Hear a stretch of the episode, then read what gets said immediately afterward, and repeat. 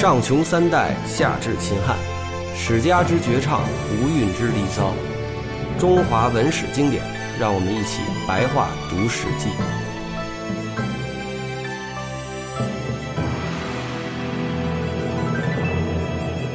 大家好，那我们这个白话读《史记》呢，又开始了。昭公二十五年的时候呢，鲁季氏与后氏，呃，两家的这个老大呢，在这斗鸡。这个鲁不是老大，应该是家里的人，家里的人。他们这个斗鸡，这个鲁季氏和后氏是怎么出来的呢？哎，季氏就是这个三环中那个老大，季友的这个家族的这个这个后代的，哎，所以他叫季孙。另外两家叫分别叫孟孙和叔孙，分别是这个庆父和叔牙的这个后代。所以这个季氏呢，当时的这个家族之一，哎，三环之一，他这个掌门人叫季平子。哦，这后世是谁呢？后世呢？也是一家亲，嗯，也是一家亲，或者是大夫，那他肯定也是这个呃早期的这个鲁国国君的亲戚啊，这样这样弄，反正也是也是贵族。对，季氏呢，这个用皮革呀给鸡做了一个护胸，这个后世呢，则在这个鸡的脚上呢包裹了金属的利刃。这两家呢都觉得对方作弊，互不相让。季平子就很生气，派兵侵占了后氏的土地。这后昭伯呢也很愤怒，两边就打起来了。嗯。暗暗中较劲了，暗中较劲，嗯，较劲的结果呢？那最后就是都上昭公那儿去告状。昭公的二十五年九月的时候呢，昭公呢就听了这个后世的，去打了这个季氏，并且把他的一直打入了他的都邑。那个季平子呢登上楼台，要求说：“君王你听信谗言，没有细查我的过失，就要前来杀我。我呢没什么可说的，今天呢但求呢能免一死，让我出奔行不行？”昭公不答应，嗯，又要求，那就是说，那给我关起来行不行？不答应。最后要求说，我就驾五辆车走，别的什么都不拿了，也不答应。插说一句啊，就是鲁昭公本来是没地位的，这个季平子是很强，但是季氏跟后世因为斗鸡这点小事儿不闹起来了嘛，所以这个后世呢，自然就会说向国君靠拢，所以他言下之意就是我帮着鲁昭公。咱们把这个季氏给除掉，哎，也就是说，在这个后世的这种怂恿下吧，鲁昭公开始有了这个勇气啊，去打这个季平子。实际上就是破坏这个三环的老大啊，这势力啊。是。实际上鲁昭公是没有这个能力的。那他首先就是那些人，就是相当于就是听着这些人嚷嚷吧，说我我帮着你，我把这个季季家给干掉。嗯。所以这个打到他们家以后，季平子已经请求认输了，就说我我我，你让我流亡行不行？嗯。所以鲁昭公的客观情况来讲，就接受就 OK 了。那硬打是打不过的，因为他本来。就是鲁昭公这人就不能正确估量自己，他这个人啊，智商是比较有问题的。就是招工啊，啊，他十九岁的时候，二还有拥有童心，就是十九岁的时候还是跟那个小孩一样。他爸爸当初死，他继位的时候呢，他在坟场里边一天换了好几次衣服。啊，原因是什么呢？那就我们可以猜测，就是他在坟场玩儿，玩儿弄得浑身是土。就他爸爸死了要入葬，他他在那玩儿啊。这太逗了，这个。对，所以这个人就是属于是有点弱智吧？呃，弱智。但是在这个后世的怂恿下，他就过来打。这个季平子，那你想这个三环多少年了，他他他怎么打他们啊？昭公呢手底下有个大夫叫家驹，嗯，是说这个，要不然您还是答应吧。咱们鲁国的国政呢，季氏一门已经把持很久了，他们的党徒很多，这些党徒您今天逼得太紧了，人家到时候又合谋来对付你。那昭公还是不听，这个后世的人就说呢。一定要将他杀了。尊叔氏和家臣呢，都向他的党徒说，季氏的存在呢，哪边呢比较有利？是这样，就是说呀，这边不打起来了吗？三环不另外还有两家吗？嗯，那两家就需要选择自己的立场，是支持郭军还是支持这个季季平子？那叔孙家的这个家臣就开始商量，说这个季家是存在着好，还是季家被灭掉了，对咱们家在谁有利啊？最后的意见呢，就是说我们还是去救季氏吧，还是留住三桓，是吧？对于是呢，就带兵跑去把这个昭公的部队打败了。对，就跑到季平子家，然后把这个鲁昭公从他家给打出去了。哎，后来这个三桓的第三家孟义子呢，听说这个叔孙氏呢打赢了这个仗，也把这个后世的人就给杀了。这个后世人叫后昭伯，就是他掌门人嘛。嗯，当时呢正为这个昭公呢讨伐季氏的这个事儿呢，被派到这个孟氏的家里去，也就是孟义子这个家里去。因此，孟义子很容易就可以杀掉他。此时呢，三大插说一句，嗯，就是说这个在打季平子那家的时候嘛，这个主昭公也去叫外援去了，嗯，就派这个后世的老大后昭伯呀，去拉拢这个孟孙家，三环的第三家，第三家到他家去，去说你过来帮着国君吧。嗯，这个孟家呢也是在犹豫，帮国君还是帮季氏。后来听说这个苏孙已经经出兵了，把这国君打跑了，那立刻那就不犹豫了，那还是帮着这个季氏吧，哎，干脆就直接把过来这个拉救兵的这个后昭伯啊，就给抓住杀了，就给。此时呢，三大家族已经联合起来要把这个昭公干掉了，昭公只好出奔。呃，逃到了齐国。齐景公说：“让我以两万五千家的土地送给你吧。”昭公手下这个大夫叫子家的说呢：“抛弃咱们周朝的王业而臣服于齐，这样做可以吗？”因此呢，就没有接受。这个大夫子家又说呢：“齐景公为人不讲信用，不如早点到晋国去。”昭公不听。孙叔氏到齐国呢去会见昭公。呃，回到鲁国后又见了平季平子，季平子态度十分恭敬。呃，本来呢，呃是要迎回昭公的，但是因为这个季孙都后悔了，才没有去做。总之呢，这个昭公呢就一直在齐国里边躲着，在齐国待了两年，然后就跑去晋国了。因为齐景公对他对他态度不好嘛，嗯，因为他是流亡来的国君嘛，齐景公这人就是对他摆谱，嗯，然后呢，他就跑去晋国了。晋国在那时候已早已是霸主了，所以这样的事儿，按理说晋国当时是晋昭公在位嘛，应该干预的，你你总得把这个给送回去嘛，是吧？把这国君送回去，你这是以臣犯君嘛，你不管怎么样，嗯。但是呢，晋国掌管事儿的是六卿，晋国也出现了这个，就是春秋后期都出现了这卿族的势力大于国君的这个这个情况。是这六卿啊，就是这季平子这帮人就赶紧做六卿的工作，就是就是做六卿的工作，意思是别把我们国君给送回来啊。所以最后就是说这三环呢，也觉得国君回来以后不好办，没法安置。是啊，你你你你回来给给我们秋后算账怎么办啊？等等等的哈，所以就不让不想让他回来，所以最后鲁昭公就是八年客死在这个晋国了。哦，嗯，后来呢，这个鲁国人呢就共同立了昭公的弟弟宋为鲁君，称为定公。就是鲁昭公死后才立的，他活着他肯定没有这个理由立。就是他八年客死之后呢，他弟弟还在国内待着呢啊，所以把他弟弟呢立为鲁定公。哎，但是管事儿的肯定还是三环。对呀，那肯定。定公继位以后呢，赵简子呢问晋国的这史官叫蔡墨的说：“你看这个鲁国的季氏，也就是这个季平、季平子他们这一门啊，会衰亡吗？”这个史墨回答说：“不会衰亡。季友呢对鲁国有很大的功劳，反正就是很好吧。国政呢为季氏所把持，到现在已经历任四君了。”百姓不知道君王是谁，何以治国呀？大家可能都知道这个季氏的人，却不知道国王是谁，就这个意思，是吧？就是他们已经深得民心了。嗯嗯。所以最后他总结说呀，所以国君呀要慎气与名，不可以假人。嗯，就是说你的那名和气啊这些啊要慎重，不能轻易的给到谁。嗯，言下之意就是最早的时候，这个早期的鲁国君把这个重要的上卿的位置给到这个三桓中的某家。嗯，然后你给了就收不回来了，相当于意思就是要加强加强军权的这意思。就是春春秋时代的这些君主啊，他没有战国时代的那些那那那些法家思想，在这方面就做的不够好，就经常被。被卿大夫给打或者杀，所以为什么到了后来战国时代就考虑到长期的这种这个国君受气的这种背景，就法家开始就搞中央集权，呃，比如说军权独大，哎，军权独大这这这这些东西，但是他他这也是贵族政治的这个体制必然导致的，因为这些贵族受封为卿都有很多诚意，不止一个，嗯，那他有有民有土。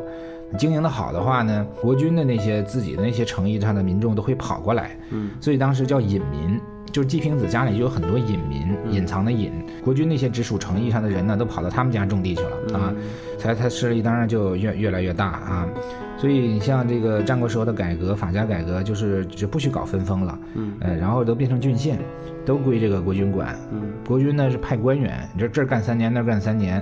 他不会像这清式的世代的在这个地方，呃，在这个地方世代为头那么大的势力，所以说这个独裁啊就慢慢强起来了，一直到秦始皇。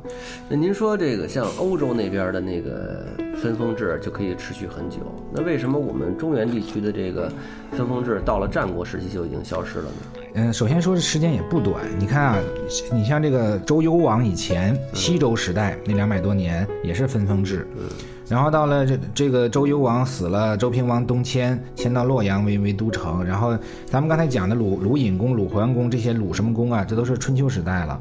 那所以总的来讲也持续了得有六七百年啊，六七百年，甚至对，就是我们分封制出现的太早了，所以消亡的也早。就是，对，对对呀，欧洲那边分封制出现的就晚。他最后也消亡了。嗯，他这种消亡的原因可能是同样的，都是老百姓开始崛起导致的。就战国时候士人啊崛起了，郡县制这个东西想搞，春秋人也能想到，说我把这些卿都取缔，我自己国君直接管。嗯，但是呢。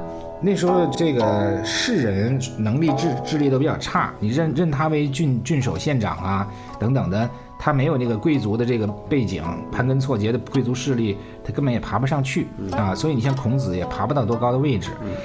但是战国时代呢，这些士人啊就开始就是他的智力、知识、能力都开始这个崛起，那么国君就跟这个下层的这些士人布衣结合成一派，那合并起来把贵族阶层给干掉，然后呢让这些布衣呢去当这个郡守等等。欧洲的中世纪的那些分封制到后来，它就属于是资产阶级崛起。这帮人把贵族干掉，然后呢，建立一些现现代国家。嗯，所以说这个分封制的瓦解，肯定还是有这个基层力量的这个上升才才能实现。嗯，好。定公十年的时候呢，定公与齐景公会盟于甲骨。那孔子呢，当时是个鲁定公的。辅佐之臣吧，嗯，那齐人呢想要暗袭鲁国君，就是定公。那孔子呢按礼仪登阶，呃，走走上台阶呢，禁止他们使用这个流行音乐。齐国公呢就畏惧而止，就是没没有进行这个暗杀吧。这事儿他说的比较呃简单，因为在孔子的传里会详细讲。嗯，在鲁定公的时候啊，晋国的霸业已经开始完蛋了啊，他维持了两百两百年左右。这所以就是东方的齐国齐景公呢，他想称霸，嗯，所以他把几个诸侯拉拢过来了，同时也想拉拢鲁国，所以他跟这个鲁定公呢在甲骨会盟。孔子这个时候呢做相，就是仪式助理，嗯。啊，你你这个你这个会盟是很复杂的仪式嘛，孔子就会干这个啊，就是孔子礼。仪，哎，孔子是这时候刚当上官的，也就已经五十多岁了，嗯。刚当上官。齐齐景公呢就就想劫持这个盟会。就是说逼着你，你要不跟着我，我就抓你，或者是怎么样的啊？那劫持的办法呢，就是派了一帮这个蛮夷的人啊，上去表演表演歌舞啊，因为可能这种仪式上会有一些礼乐的表演，然后趁机呢就劫持这鲁定公，然后这帮蛮夷就冲上来了，就要表演啊。然后这孔子呢就看出这问题来了，就赶紧就当场就嚷嚷，就是把把这些蛮夷给赶下去了啊，说咱们这两军相会的话，不能让蛮夷来跳舞，把齐景公按这里的意思也吓得够呛，嗯。最后呢，按这里的说法，这齐景公很害怕，回来之后呢，呃，就还把一块地盘还给了鲁国。但实际上并不是这么简单的，实际上是是这个齐侯也就。接下来盟誓的时候啊，就说了，说咱们两国相好，以后呢，我们齐国打哪儿，你们那个鲁国就跟着跟着我们打哪儿啊。那孔子呢，就在誓词中加了一句，说这句我们可以同意啊，言下之意我们鲁国可以跟着你们齐国了啊。但是呢，齐国呀，必须得把这个侵占我们的文阳之田还给我们，啊，不然我们不跟着你。那言下之意是这样。最后呢，就加进去了，等于说双方做了一个谈判。哎，我齐国给你点好处，把一块地还给你，你以后呢就跟我当小弟了。所以呢，并不是说因为这个齐齐桓齐齐景公害怕孔子啊，所以把地还给他，并不是因为孔子太英俊了。嗯。呃，恰恰相反，孔子是长得比较凶恶的，所以他当时跑上去之后吧，把那些蛮夷的人给给给吓退，这还是有可能的啊。孔子个子很高，比大禹才矮三寸嘛，长得也是长得是很凶。你你看，那传说中都是长得很丑陋嘛，啊。而且孔子其实这个胳膊腿儿很很粗壮的，就是他武武这个武力也很强啊，他能够举城门的那个城门栓。最后一句就是基本上来讲，就是说这个是这个会盟啊，仍然是个投降的会盟，基本上就是鲁国还是投降，哎投投投降到这个跟着齐国走啊，这样一个意思。定公十二年的时候呢，定公命仲由毁掉三环的城墙，并收拾兵革武器。呃，这个意思就是说要削弱他们。孟其中的孟氏呢不肯毁城，那定公呢就派兵前往攻打，却攻不下来。季桓子呢接受了齐国呢所呃所赠的女乐班，君臣共观之。那废朝礼三日，孔子气得离开。这里面说了两个事儿，一个是说定公十二年的时候曾经想要就是说呃削弱三桓的势力，这个是怎么回事呢？这个。嗯，这都是孔子给挑唆起来的。孔子这个人的特点就是君君臣臣，嗯咱们都都明白。所以他在三桓和国君上，他肯定是保保国君的啊。那他就出了这么个馊主意，就是说咱们把这三环各自这个封邑中间的守邑城墙给毁掉，这样他三家不就不太好武装对抗或者是怎么样了？没有没有根据地嘛。这样的主意三环是不可能同意的嘛，与虎谋皮。但是呢，居然还是接受了。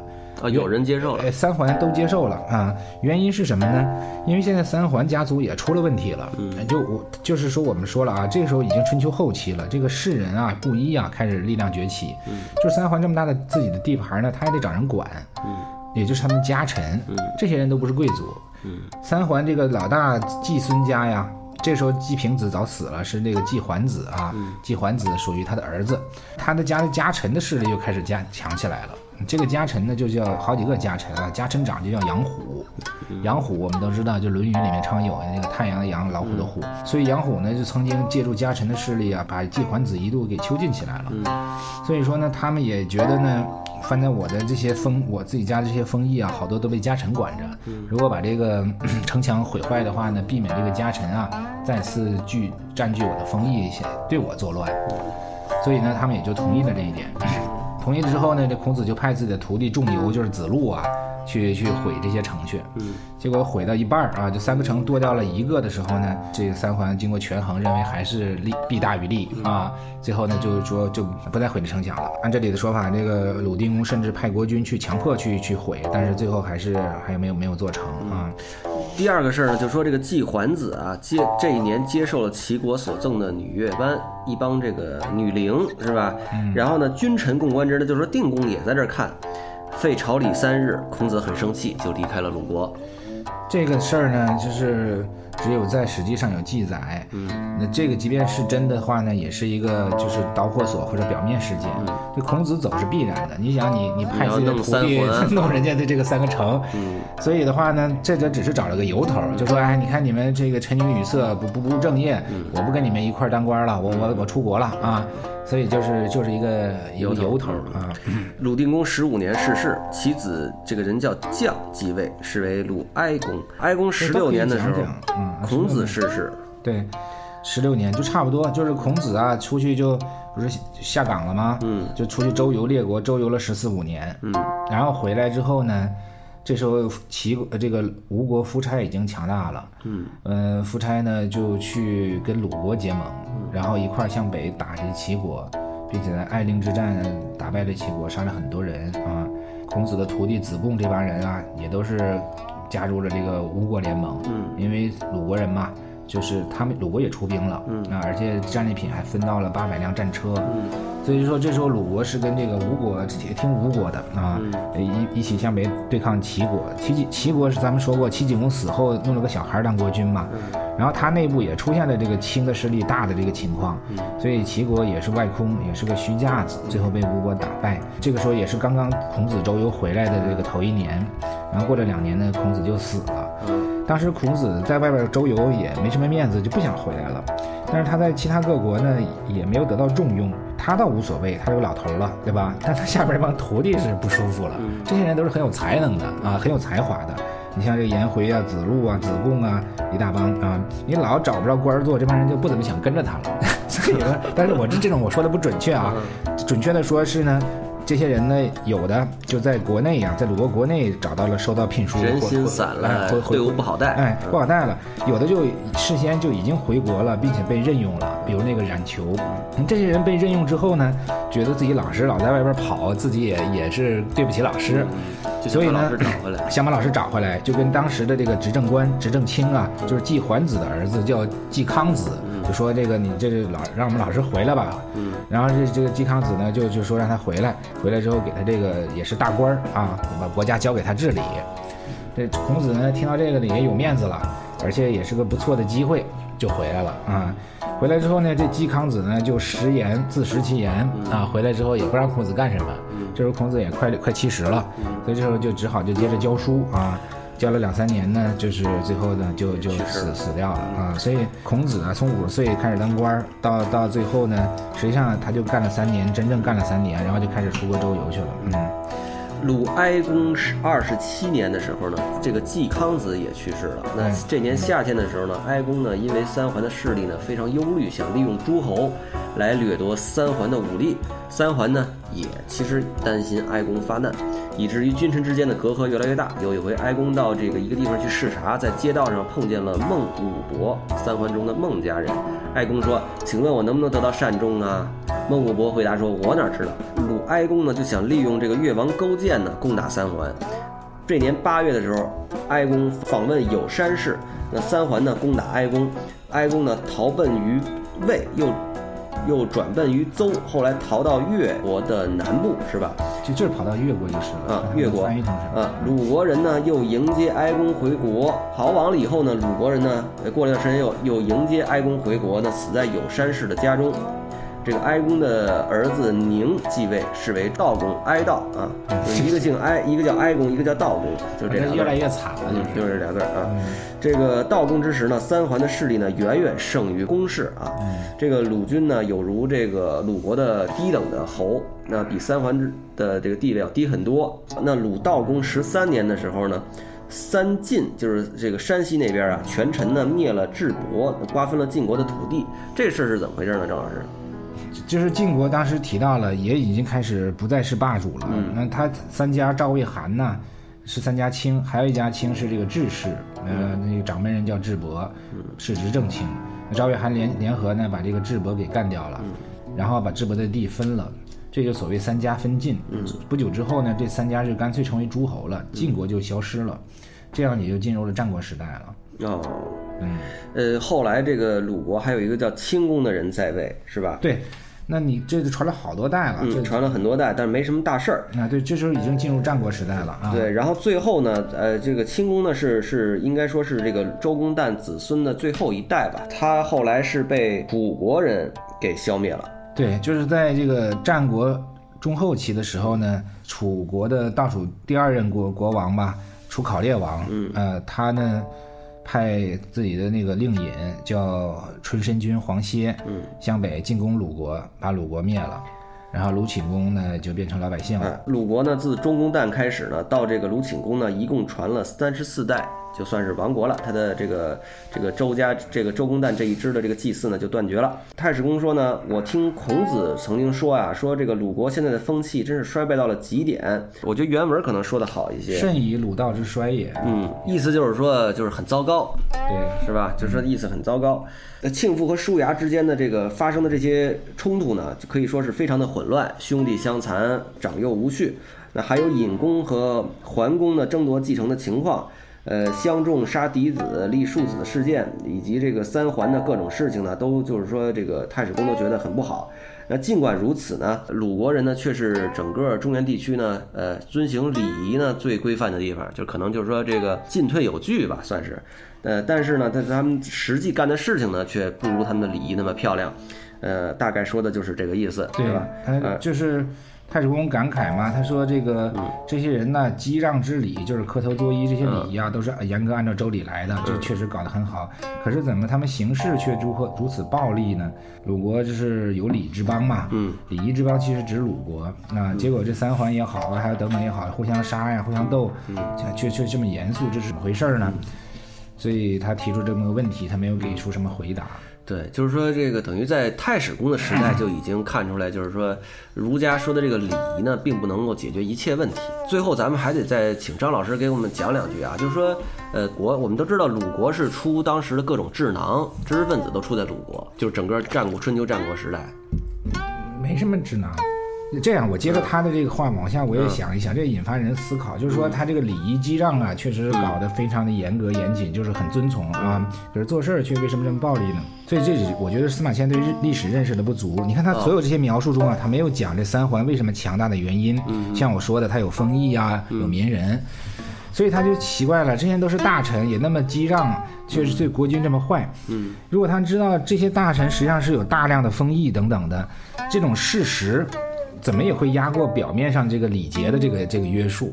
大臣们有大量封邑的这个事实。对呀、他就说卿在分封制下是有势力的。哦哦，这种势力的话，虽然咱们周公设定的礼仪约束这些臣子、这些贵族要要对国君恭敬，要磕头，要干嘛的，但是你有势力，你那么强的势力，所以他必然会出现把国君赶跑啊、互相斗啊这些事儿。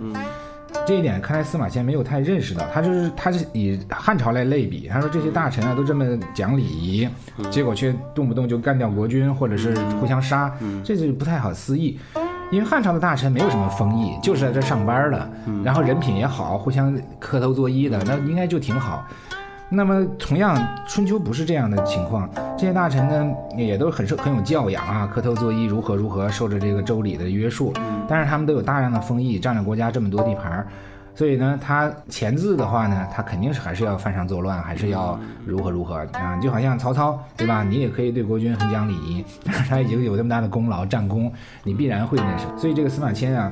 他的这些不足，他不光是这个，他所有里面都没有从这个社会根本这些角度啊去去探讨这些事情，而是从人物角度上去去研究这些事情，这也是必然的。因为史学的这种研究不像现代的这么丰富，它是从整个社会立体的去去研究，它就是根据这些文献，根据这些竹简上记载的这个人什么事儿，那个人什么事儿。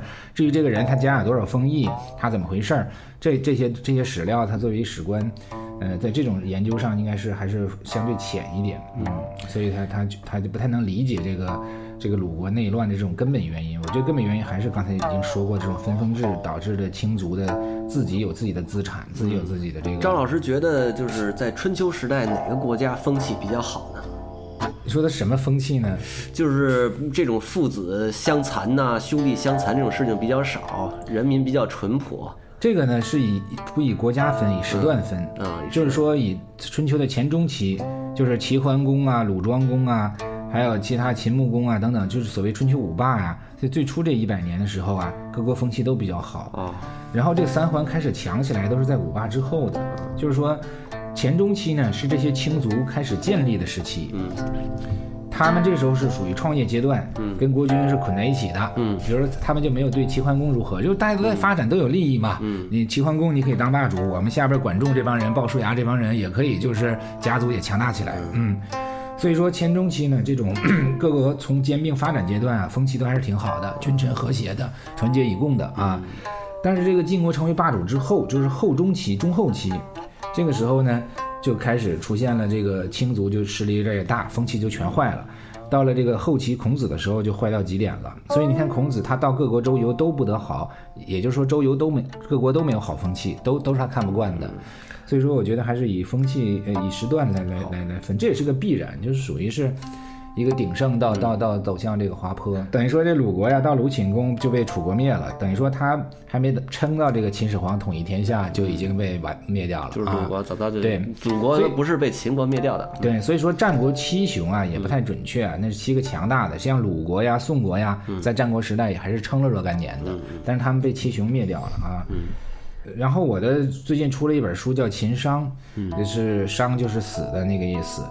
副标题叫“谁杀死了秦帝国”，嗯，然后目前在这个逻辑思维，就是罗振宇老师他的那个公众账号里面独家的在销售这本书。然后在逻辑思维的优酷视频上呢，他专门一期节目也是百万点击的那种节目，他不是专门讲书嘛，嗯，然后就讲这个我写的这个秦商这书，嗯，他也比较喜欢啊，主要就是讲这个秦始皇啊，他秦国为什么去秦始皇为什么失败，陈胜吴广啊，流亡项羽啊就开始起来这些故事啊，还有一些分析。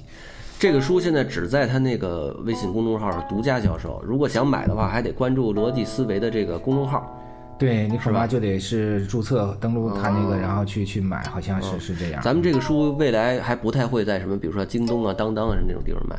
嗯，对，一般它的销售呢，就是会自己独销几个月，然后再再到线下去卖啊。所以，因为他那个营销能力强嘛，这个罗老师讲课讲的，然后粉丝多，所以他那些数百万粉丝里面就会有颇大的销量，所以呢。